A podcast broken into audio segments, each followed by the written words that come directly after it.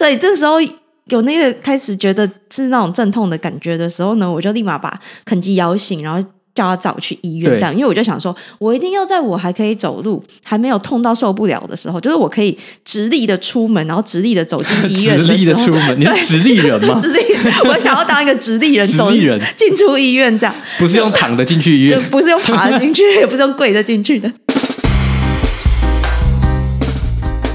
欢迎收听戏骨轻松谈，Just Kidding Tech，我是 Kenji，我是柯柯，在这里会听到来自戏骨科技业第一手的经验分享，一起在瞬息万变的科技业持续学习与成长。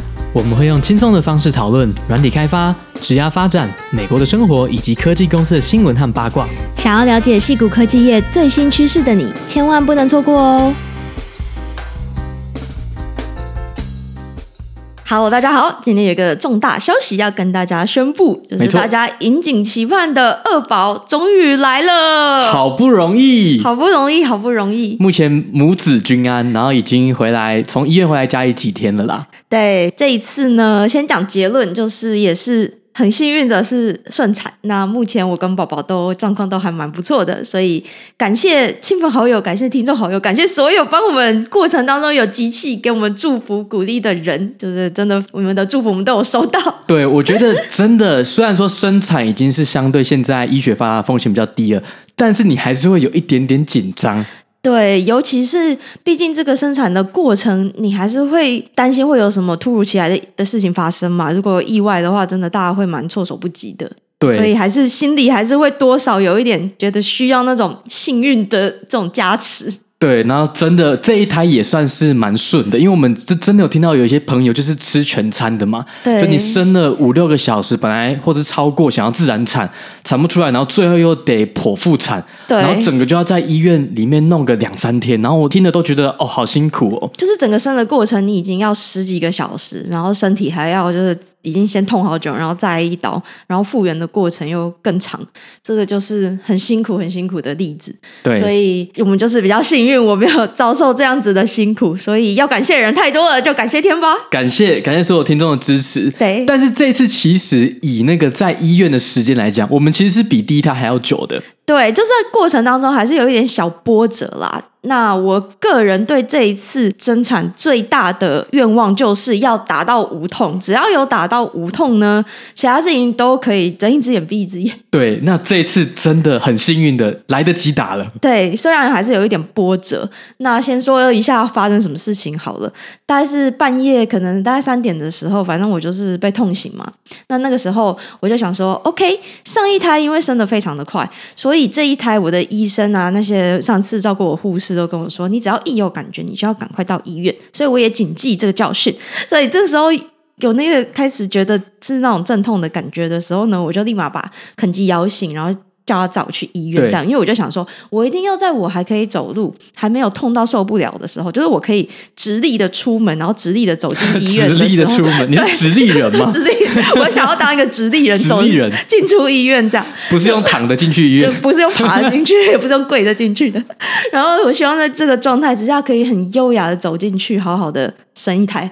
然后，所以我就很快的把你叫起来嘛，然后就说：“我们赶快出门，赶快出门。”对。那后来也是很顺利的，在我还没有演变成很严重的程度前，就到了医院了。结果发生什么事呢？他帮我检查一下，然后就拒收我，诶，直接被退货，直接退货。他就说。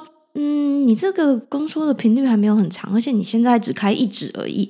通常呢，我们必须要开到六指以上，你才是要生的。你现在看起来还有一点微笑，你太可爱了，You're too cute。对，You look too cute。我那时候整个是超好，觉得超好笑的。我也是，我就傻眼，什么意思？我可是我，我就想要跟他解释说，可是因为我上一胎就是生很快，就是比较属于急产的体质，所以医生叫我要早一点来。然后他就说：“但是你那个时候真的太可爱了。”我也想说，对，难道可爱也是一种错误吗？对，因为你那时候就是还可以笑笑的跟他对答。对，但是因为那时候其实我还是过程当中会阵痛一下，只是我就是可以忍，就那个是还可以 hold 住的那个程度，所以我就还是可以跟他微笑一下，开开谈笑风生啊，开个小玩笑啊，这样。但总之呢，就是被退货了。可是其实，在要走的时候，就是大概四五点，那时候我已经开始觉得阵痛越来越规律了。但是没办法，他就是已说，啊，我已经把你 check out 了，你这样子如果还要再就是待，或是要要开药什么的，那就需要再 check in 一次哦，然后再叫医生来哦。然后我想说。好吧，他这个就是没有想要收我要赶我回家的意思啊，我就只好闷闷不乐的，就是离开医院。对，那时候他就说，毕竟只有开一公分嘛，那我们还要再等等。然后那个时候我就觉得说，哦，有一种白跑一趟，我可以在家多睡个两三个小时的说，结果就被科科凌晨三点摇醒。我也有点过意不去啊。然后他还说了一句。嗯、你现在虽然只有开一指，但是也有可能你下午的时候就会开三指哦。所以我不是说你今天不会生，我只是说你现在还不是要生产的时候，所以你先回家好好待着。反正你们家离医院还算近，十五分钟就到了。对。然后我心里就想说，You don't understand，十五分钟在真的要生的时候，根本就是好几个小时的感觉。是，确实是这样。对。然后反正我们就开车回去嘛，然后稍微睡了一下。嗯我记得你没有睡着吗？我我大概有睡了两小时。有，因为就开始大概每十多分钟就痛一次啊。我就是已经要睡着的时候就会被痛醒，因为那时候还是蛮累的，所以我也是想说，那我就尽量躺一下。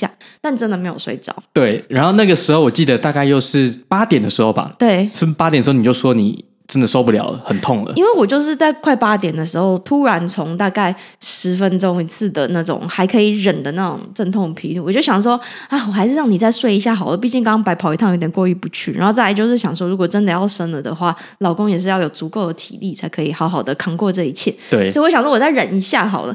但是后来想想，根本就不应该忍的。但是，anyways，反正。忍一忍之后呢，就在某一个瞬间，突然我就感受到一个剧痛，然后就开始频率也变得比较短了。然后我就想说，糟糕，这个已经是一个我开始有点无法走动了。我接下来如果再不赶快去医院，应该又是要跪着进去了，爬进去，跟上次一样。对，所以我就说不行，我现在一定要出门。你要趁我就是现在还可以稍微走路的时候，赶快把我带去医院。我觉得你的发展真的很快，就是从。可以忍受的痛，到突然痛到有点受不了，那个时间其实是很短的。对，所以当下我就想说不行，然后就开始有一点内心开始小咒骂那个早上把我退货的护士跟医生，就想说我如果没有打到无痛，我第一个先找你们。但总之呢，我们就好不容易，就是我就是爬上了那个车子，因为那时候其实真的已经超痛了。结果一上路呢，发现哎八点多是什么时间？上班时间。对，有点塞，超尴尬。我当时觉得超塞，我想说现在是车子不会动，是不是？我现在是要在车上生了吗？我那时候就有一点 PTSD，你知道吗？我就很担心上一次的事件重演。对，就是你到停车场就已经站不起来，要我扶着，然后爬得进去。对，那反正中间好险，就是感谢老公在这种状况之下，还可以非常冷静、安全的把我送到了医院的门口。那不过这次还是。依照惯例，就是一下车之后就 也是跪在地上走不动了，直接在那个门口跪着，然后护士就出来说：“好，我帮你拿一个轮椅。”哦，而且因为我那时候就是已经痛到我就是跪在地上，然后双手整个就是捏紧你的手，然后路人还说：“啊，你们需要帮忙吗？”那画面应该看起来就是有点惊悚，这样。对，就是你已经跪着了吧，蹲着跪着，然后整个站不起来。嗯，真的没办法，我也没有办法说任何话了。然后好险护士这时候就是轮椅推出来，然后把我推进去。所以再次，你看我要直立走进医院就是很难的一件事情。好好难过，永远没办法直立走进去生产。没有办法，没关系，就就这样子吧。对，然后那个时候在医院检查，都大概已经是九点了嘛。对，所以其实离四点也才过五个小时，结果就从一公分变成九公分。对，然后 我听到九公分的时候，我真的是傻眼，然后心中就是马上爆出一连串对早上的护士跟医生的咒骂。你不懂。对，我想说，我就已经跟你们讲了，然后该不会这一次又打不到了？我那时候当下也是一个晴天霹雳，但是也是没有力气回应的。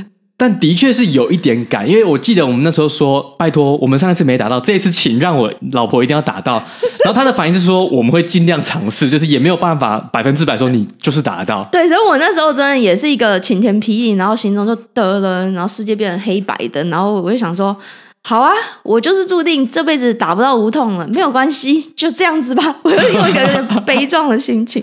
然后我记得在被推去产房的路上的时候呢，我口中就是一直。骂脏话，一直骂脏话。我记得你中间好像有小声跟我说干，就我该不会打不到吧？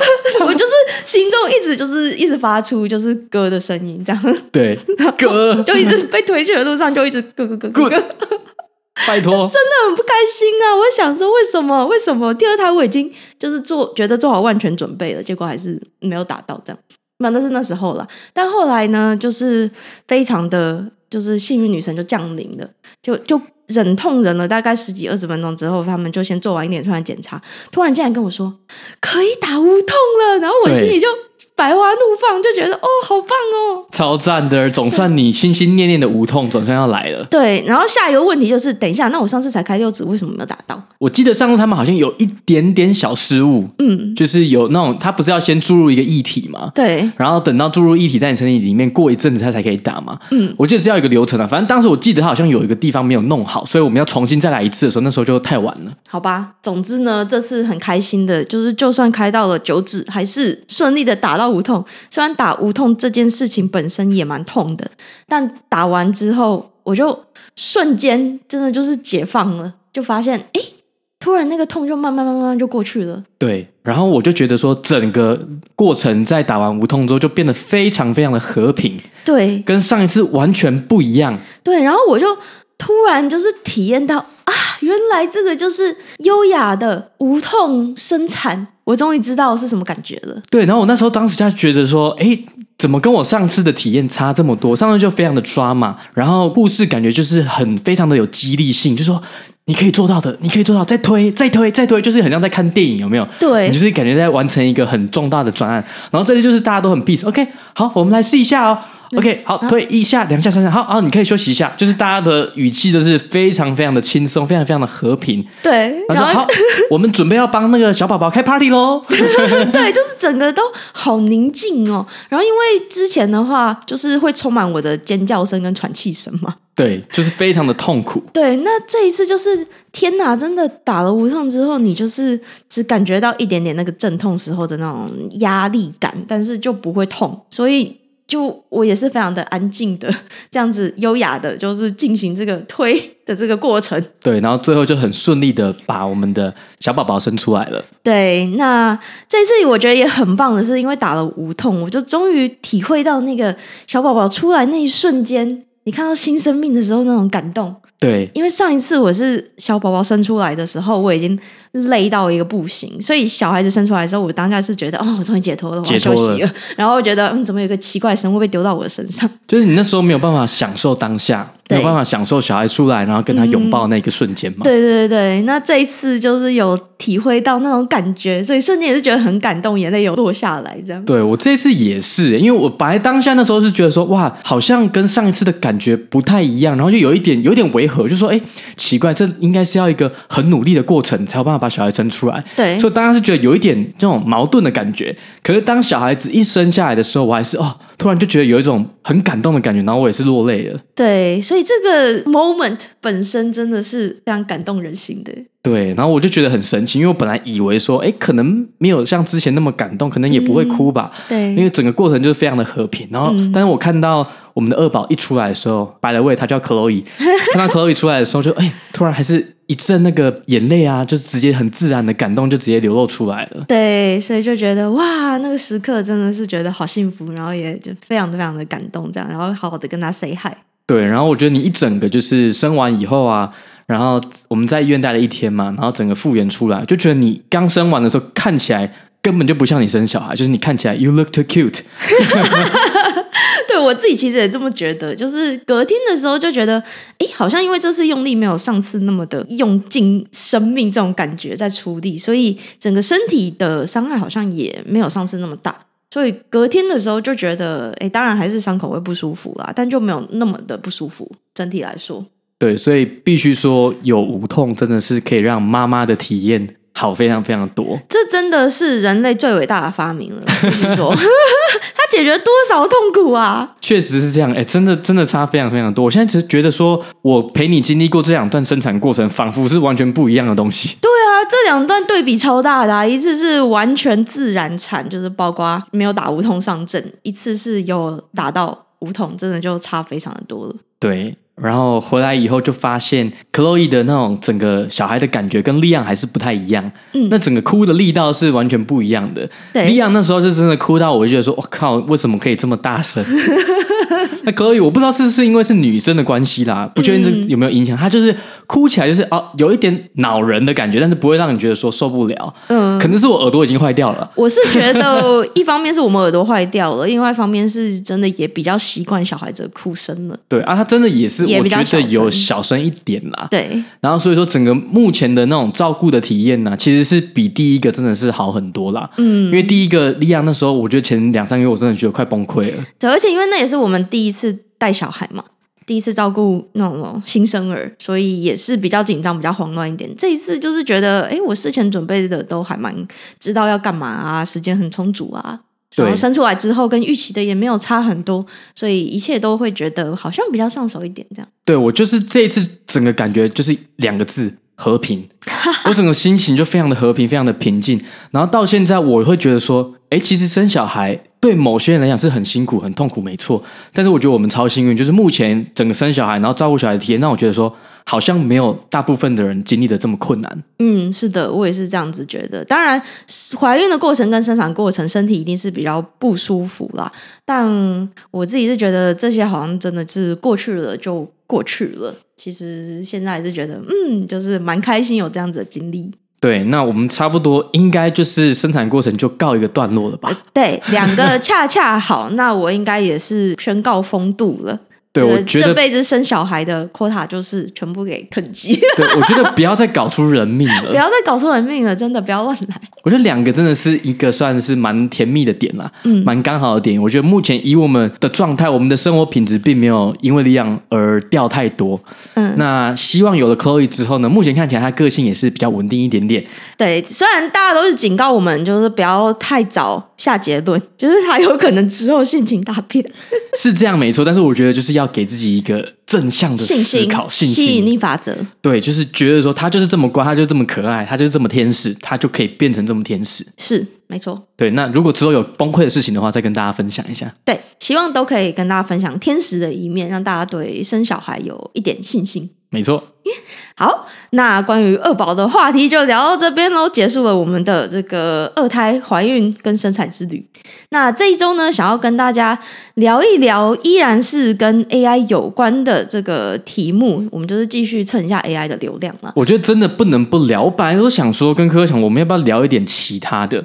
可是，就真的每个礼拜都有蛮值得跟大家分享在 AI 的领域啦。对。那如果听众你们觉得说，哎，你们有点听得腻了或怎么样，或者你有其他主题想听，欢迎透过 Apple Podcast 啊，或是 IG 啊私讯我们，告诉我们，哎，你们觉得应该可以讲讲什么样的主题也可以，那我们会考虑把它纳入之后的节目里面。对，因为其实有蛮多听众都有给我们蛮好的回馈的，那有些我们真的也是就做成一集了，所以欢迎大家多多。留言给我们，让我们知道你们的想法。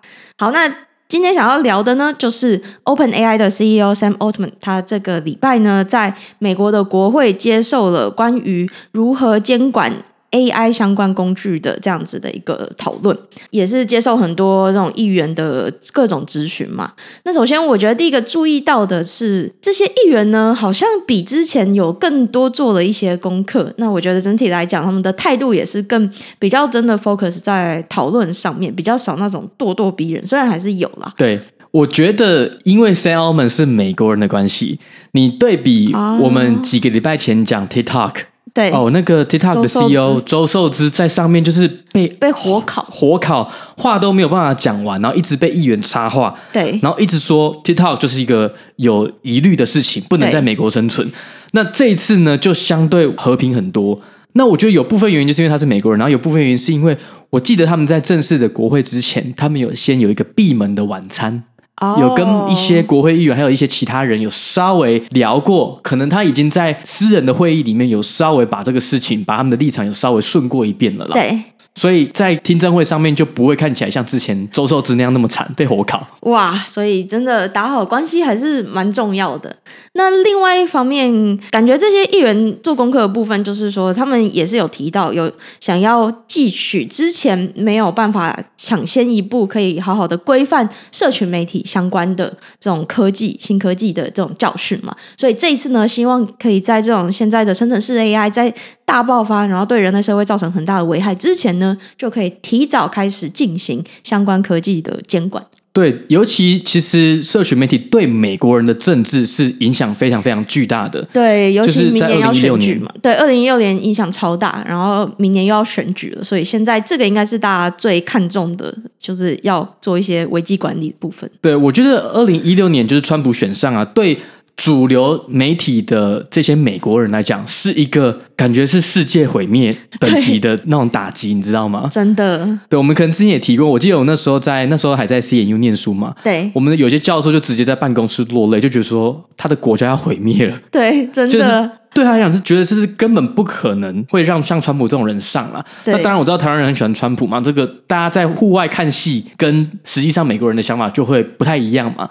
那当时主要的令人诟病的一点就是，俄罗斯的一些政党，他们可能就利用了 Facebook 这样的社群媒体，有针对性的去做这些选民去打广告，然后让那些选民有更高的几率、更高的倾向去支持，诶，他们想要扶植的或者他们比较支持的川普的阵营啦。对，那。当时呢，就因为这件事情，他们觉得这些国会议员觉得说，哦，他们在社群媒体上面的脚步、立法的脚步是慢了一步。没错。那这次在 AI，他们已经比较有机会，现在算是相对还在早期发展的阶段。他们希望能够透过早期跟 OpenAI 的合作，然后把这个 AI 立法做的确实一点，然后避免类似的事情发生嘛。对，所以其实在这个方向，至少在敏感度跟立法的速度来讲是有。进步的啦，所以这个也是蛮值得称赞的一边。对，但是不得不说，就是 AI 真的每个礼拜、每几天就有新的东西。对，那你可以想见的是，未来的这种诈骗的方式真的会持续进化。嗯，因为我们才刚看了一个这礼拜发布的影片嘛，就是从 TED 的影片，他有访问一个之前是专门做那个 Tom Cruise 的 Deepfake。嗯就他 po 很多在 TikTok 上面 po 很多 Tom Cruise 的影片，那他都有声明这个不是真的 Tom Cruise 拍的影片，对，但是看起来就十分相像，对，就是 Tom Cruise 本人的感觉，对。然后他在这一次的 TED 的演讲上面呢，就直接 live demo，大家觉得非常酷的一个东西，就是他直接在直播的时候把自己的脸换掉。然后把自己的声音换掉，换成主持人的声音。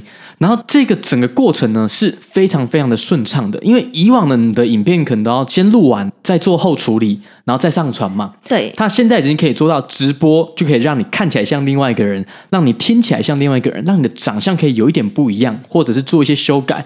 那我觉得这对很多人来讲，未来你看哦，不管是影像、直播、声音，你讲话内容全部都可以由 AI 产生的时候。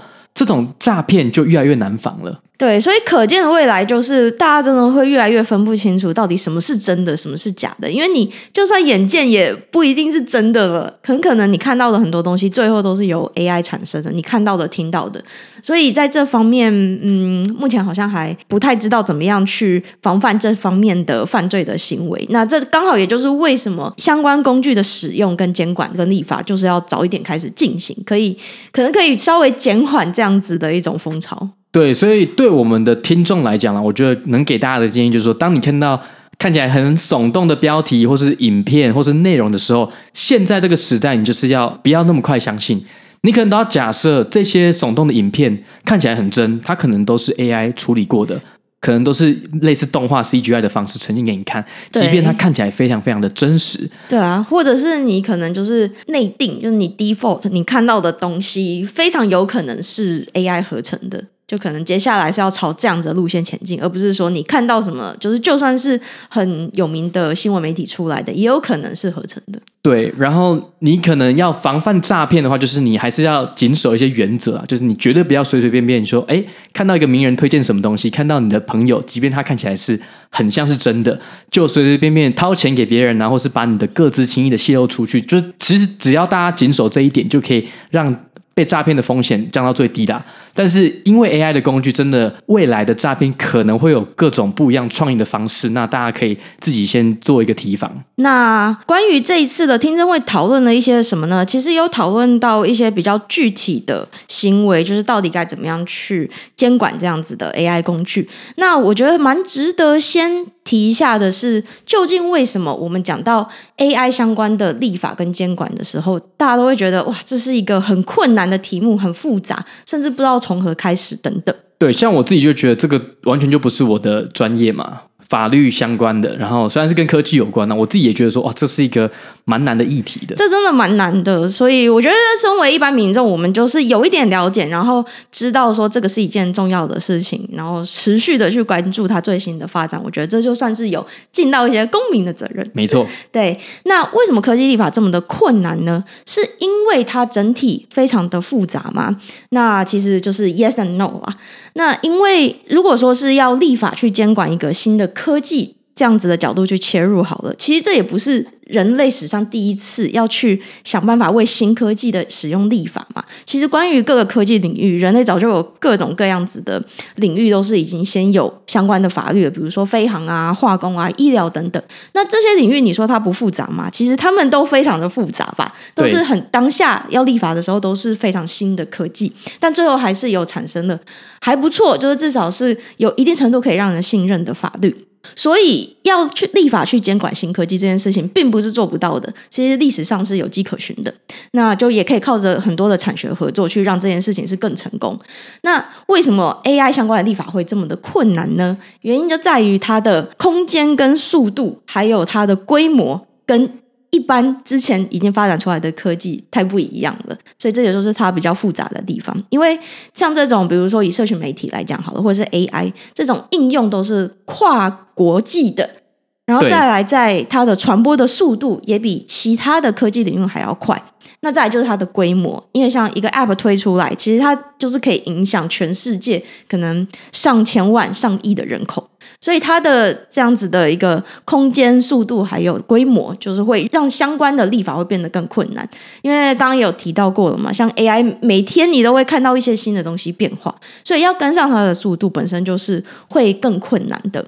那另外一方面，就是因为通常在立法的时候，我们可能会想说，我们是不是可以预先去想会发生什么样子的危机，然后针对这样子的危机个别去立法？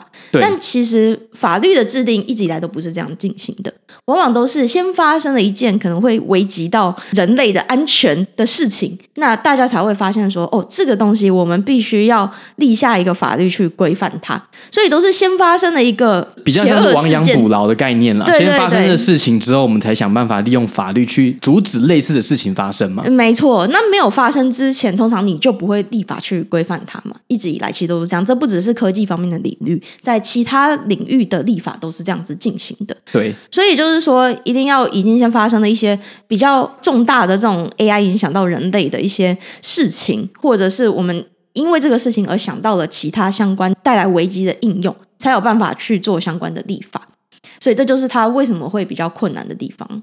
所以等于是我们现在是要在还没有真的发生一些很坏的影响的时候，先去立法，所以就有很多模糊的空间嘛。因为毕竟你立法，你总不能说你随便说改就改嘛。所以你要防范一个好像还没真正发生的事情，这件事情本身就比较困难。然后你要怎么让你的法律可以经得起时间的考验？你现在定了，诶，结果。你防止的方向跟你最后发生事情方向又不一样的时候，这样就很尴尬嘛。所以这就是为什么我觉得 AI 立法特别难的事情。没错，那因为 AI 这种新技术的它的这种规模、这种 scale 的部分，所以。要立法，现在大家的共识也是说，这个其实是需要国际合作，国际要有更多交流讨论，而不是说每个国家就闭门起来自己想办法去演你一套规范 AI 的这种法律，因为这样做就是太不实际了。就是因为现在全世界都有这样子的问题嘛，所以如果要设立，比如说专门监管 AI 的机构的话呢，这个最后可能是需要有一个国际之间有共同组成的委员会。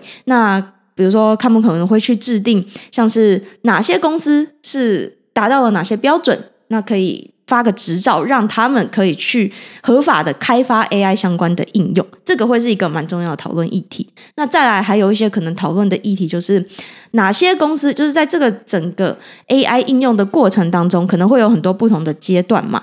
那在这些阶段当中，哪些公司需要负什么样程度的责任，这个也是一个可以讨论的方向。那举个例子。比如说，提供这些运算的平台的公司，他们要负多少的责任？要不要负责任？要负多少的责任？这个也是可以去讨论的。对，然后我记得在听证会中，其实像 Sam Altman 他也是自己主动提出这样的概念啦。所以感觉上他跟政府的国会议员呢，已经有达到一定程度的共识，就是说他们都认为应该要设定这种专门监管 AI 的机构。然后像刚刚柯柯提到，就是必须是。国际机构啊，最好的情况下是这样子，由他们来负责发放执照，然后在审核这些大型语言模型的时候，都会去看说它的安全性有没有到啊，它没有达到一个基本的标准，然后才可以让他们发这些 AI 相关应用给一般的消费者。对，那现在国际上是有一个共识，就是。针对监管 AI 的立法呢，要用风险程度，就是这些 AI 应用的风险的程度来作为分类，然后去制定相对应的这种呃规范。比如说，把风险分成低、中、高，那最高的可能会是，比如说啊，会让人类失去自由，或者是各种社会福利保障啊，或是教育这类型就会是属于高风险的，那就是会需要花比较多的力气去禁止等等。那我觉得蛮值得一提的是。其实，像欧盟在立法方面，常常是走在最前端的。对，像 GDPR 这种跟隐私相关的，其实欧盟好像相对于美国，他们的立法是更快的，更保护这些一般人的权利的。对，那其实早在大概两年多以前，欧盟就已经开始。起草这种 AI 法案的立案了，那它的全名是 European Union AI Act，这个就是他们两年多以前就已经反应很快的，就是针对 AI 相关的应用开始去想说我要怎么样去立法。那尤其他们又有之前制定 GDPR 的这种经验嘛，所以他们也是有一些之前立法的架构是可以拿来做一些参考的。所以由他们来开始这起草这些法案，好像也是蛮合理的。那我觉得美国这边也参考了蛮多欧盟现在正在进行的一些讨论。那这边也有一个小小的笑点，就是大家其实有在讲说，以后的这种国际科技之间领域的合作方式啊，就是美国就负责开发这些软体，那亚洲呢就负责硬体的。就是生产跟开发啦，对。那欧盟呢，就是负责立法的部分，就是大家的合作分工合作就会是这种三角模式。哎呦，好像不错哦。我觉得听起来很合理耶，这个分法还不错。那怎么听起来最爽的还是美国？他就负责开发最酷最潮的东西，对。然后制造交给亚洲，对。然后，然后法律议题就丢给欧盟，这种棘手的问题就丢给欧盟去想。对，哎，还蛮有趣的那种概念。没错，当然这是一个玩笑话了。不过其实欧盟的立法真的就是真的是对全世界来讲是一个蛮示范的一个作用，所以美国在接下来的立法想必也会参考蛮多欧盟的经验。那另外一个在听证会上也蛮受瞩目的讨论，就是大家应该也很早就注意到了，就是 AI 著作权的部分。对，那这些 AI 产生的图，那因为它使用的资料有没有使用到有著作权的资料，那产生的这些。图片它的版权要归谁？这些也会是一个大家非常关心的部分，因为我们当然希望不要侵犯到创作者的这种权利嘛。所以在 AI 著作权的部分，会是一个接下来立法会是蛮重要的部分。那比如说使用者。应该要想办法保护这些使用者，让自己的数据呢，可以说他们会有一定的控制的程度。比如说，我要不要选择让我的数据可以用来训练 AI 的模型等等，这些都是一个蛮需要去讨论的部分。对，这个其实也是一个算是蛮复杂的议题啦，因为你要追溯到以前已经训练好的大型模型，可能就比较难了。对，但可能至少在未来新的语言模型呢，如果你今天有用到一些创作者他们的图片啊，或是影片啊。理论上，他们是有应该要有权利说，我可以 opt out，就是我不要让我的东西被训练在这些 AI 的模型里面。其实就有点像是 GDPR 嘛。现在不是现在进入任何的网站，你都可以选择要不要 share 自己的 cookie 啊。然后大家都应该要有权利说，让我的资料从这些科技巨头的服务里面消失。对，所以你要删掉的时候，你是可以删掉的。嗯。这个有点像是参考之前 GDPR 的法案，然后应用在 AI 里面。未来呢，AI 如果有用到。这些我们做的图片、做的影像，理论上我们是可以要求这些大型原模型的这些 AI 公司把他们的资料是删掉的。对，其实虽然 GDPR 里面没有提到关于 AI 工具的一些规范，但是因为它对资料是有蛮多保护的嘛，所以像现在进行的一些 AI 相关的这种侵权的一些官司里面，蛮多是援引 GDPR 的这种资料保护的一些法律的。那还蛮值得一提的是，今年四月底的时候，欧盟其实它已经通过了监管 AI 和著作权立法的一个草案，就是还在审啦，但是目前这个草案已经通过了。然后进入欧盟立法的下一个阶段。那它的最主要的内容就是，所有的这种开发生成式 AI 工具的公司，都必须要揭露自己有没有用有著作权保护的资料，然后用它来训练。对，我觉得这个东西就是会随着我们的眼睛越来越成熟嘛，就跟一开始在 YouTube 上面，你可以传各式各样侵权的这些音音乐跟影像嘛。但是现在他们就已经那 machine learning 机器学做越来越好，你一上传，哎。可能有侵权的这种音乐，它马上就把你下架了。对，所以一样的道理，其实，在 AI 里面，你现在可能还在发展阶段，所以我们要怎么知道说一个大型语言模型有没有使用著作权？可能现在相对困难。嗯，但是未来呢，应该是会有方式让，哎，你今天任何的。训练的内容，你可能都要去揭露出来。你使用了哪些图片？你使用哪些影片？那如果有侵权的话，应该是要能够被查出来的。对，那其实就以 GDPR 那时候要开始实行为例子。那像因为我一直以来都是在做资料这方面的嘛，所以每一间带货的公司都是因为 GDPR 要开始实行了。那通常都会给个宽限期，比如说两年内让所有公司你。不管你想什么办法，你就是要让你的这些资料保护的部分要合规就对了。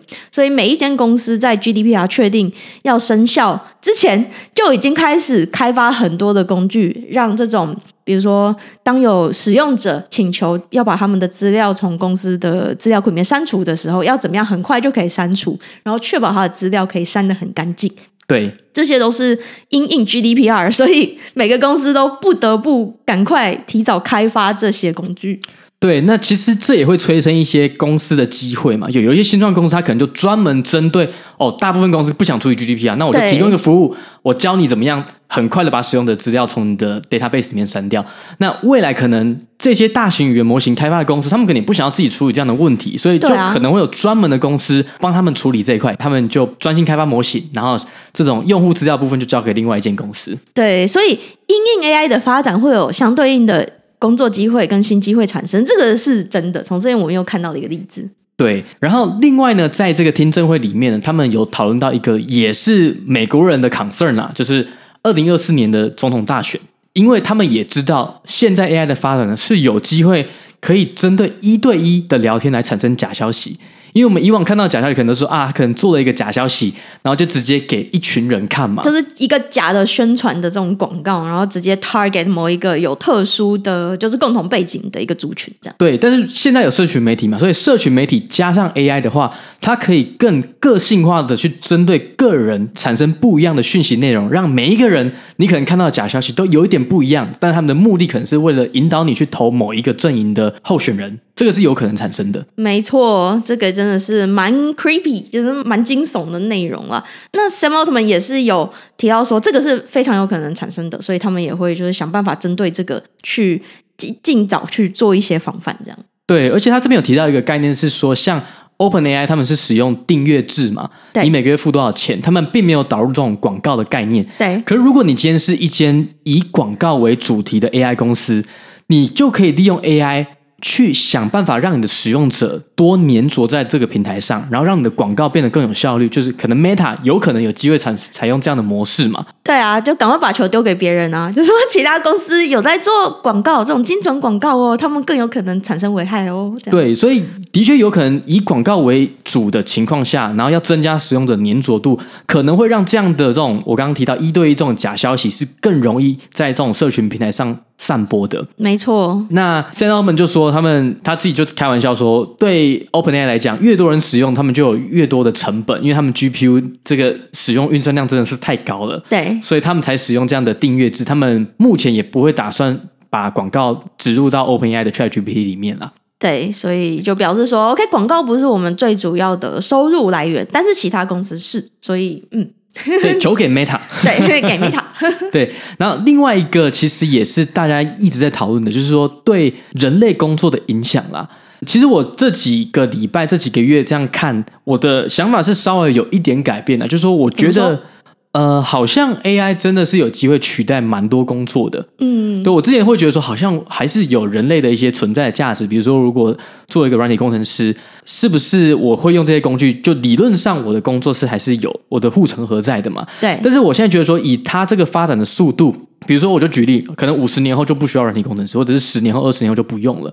那但至少在我还有在工作的阶段，我应该还是有办法保护我的工作的。对。那现在就觉得说，好像真的是有机会让蛮多大部分这种我们这种 knowledge worker 知识工作者的工作很容易被取代的。嗯、对。但现阶段还没有，现阶段我觉得它就是辅助的一个工具，可以帮你做。很多事情，然后你的任务可以用更有效率的时间达到最大化的产出。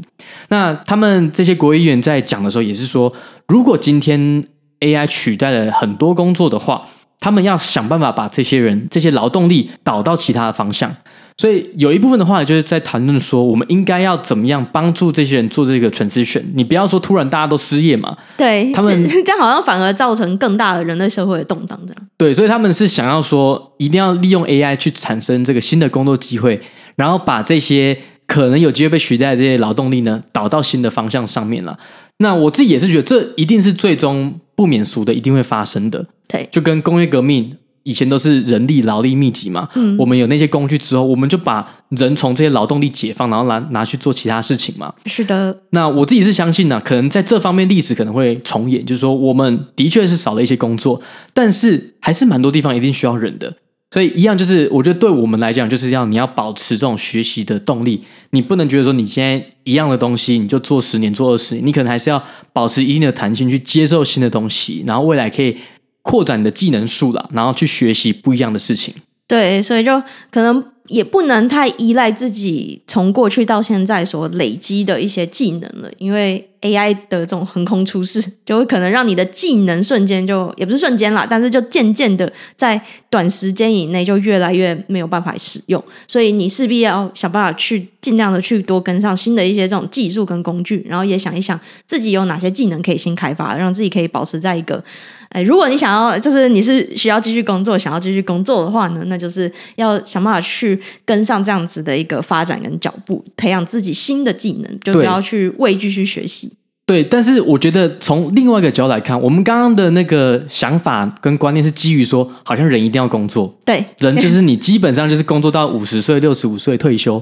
但是为什么我们不能像欧洲人那样活得这么乐活？就是你一天就工作一两个小时、两三个小时，然后大部分时间在沙滩上面晒太阳。嗯，对。如果 AI 可以解放人类的话，那人类应该想办法花时间，可能做自我探索。对。然后你可能真的不需要像现在在至少在美国跟亚洲，大家的工时是相对比欧洲还要长的嘛。对。说不定最后大家就效法欧洲，就是我们就是人生就是轻轻松松的过，然后探索自己的人生。其实这样好像还不错诶，就是你有比较多的自由去思考一些工作以外的事情，因为毕竟这种九到五的这种工作还是会占掉你人生大部分的时间嘛，所以针对这种探索性的这种人生的问题啊，其实应该没有什么时间去思考吧。所以如果可以被解放出来的话，那。就是另外一种新的大部分人生活的方式了。不过这应该也意味着，确实会需要所谓的全民基本收入这种东西。对，就是 UBI 嘛。所以这个真的是很难预测啦。但是不知道我们未来会往哪一个方向走啊？就是到底是说，哎，可能大家从这个劳动力解放了，就不用做这么多工作了，或者是说你会产生新的工作，那大家就是换不同的职位。那这个就是还在发展中嘛，我们就是跟一样跟大家一起来见证现在这个历史的时刻。对，那当然也是因为未来实在是太难琢磨了，所以呢，我发现一个还不错的想法，就是我们就专注于当下吧。比如说，现在家里有两个小孩，可以好好的跟他们相处的时候呢，就尽量的活在当下。对，我现在真的觉得把一些时间从工作腾出来。然后我现在真的是专注在小孩的时间，就是你你陪他玩的时候，你会比较认真、比较专注一点。对，那这样子其实也是一种过生活还蛮不错的方式。哎，怎么可以从 AI 监管聊到这边呢？过生活，什么事情，everything is connected，对不对？都没有问题，都要回到你的生活过得好不好，过得开不开心。没错，这个才是人生意义啊！怎么最后又变成玄学了？乱讲一通。好，那今天的讨论就到这边，希望大家还喜欢，我们就下周见喽。好，拜拜，拜拜。